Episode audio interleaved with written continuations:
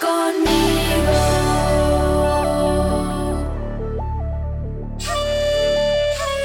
Dios rechaza los ídolos.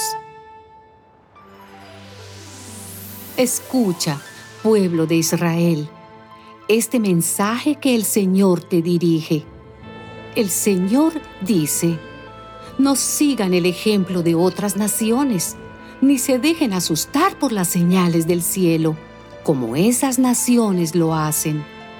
La religión de esos pueblos no vale nada cortan un tronco en el bosque. Un escultor lo labra con su cincel.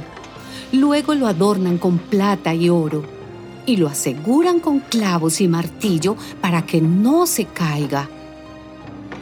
Los ídolos parecen espantapájaros en un campo sembrado de melones.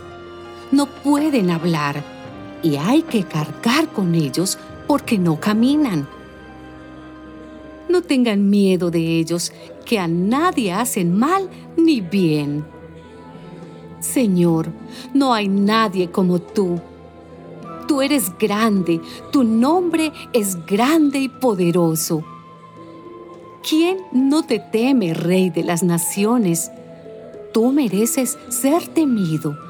Entre todos los sabios y reyes del mundo, no hay nadie como tú. Todos ellos son necios, no tienen ninguna inteligencia. Nada puede enseñarles un pedazo de madera. Sus ídolos son tan solo plata traída de Tarsis y oro traído de Ufas. Objetos hechos por escultores y orfebres y vestidos con telas moradas y rojas todos ellos fabricados por hábiles artistas.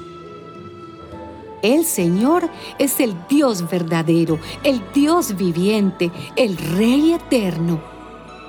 Cuando se enoja, tiembla la tierra.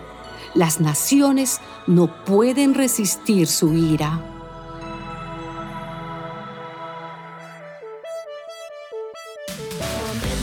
still on my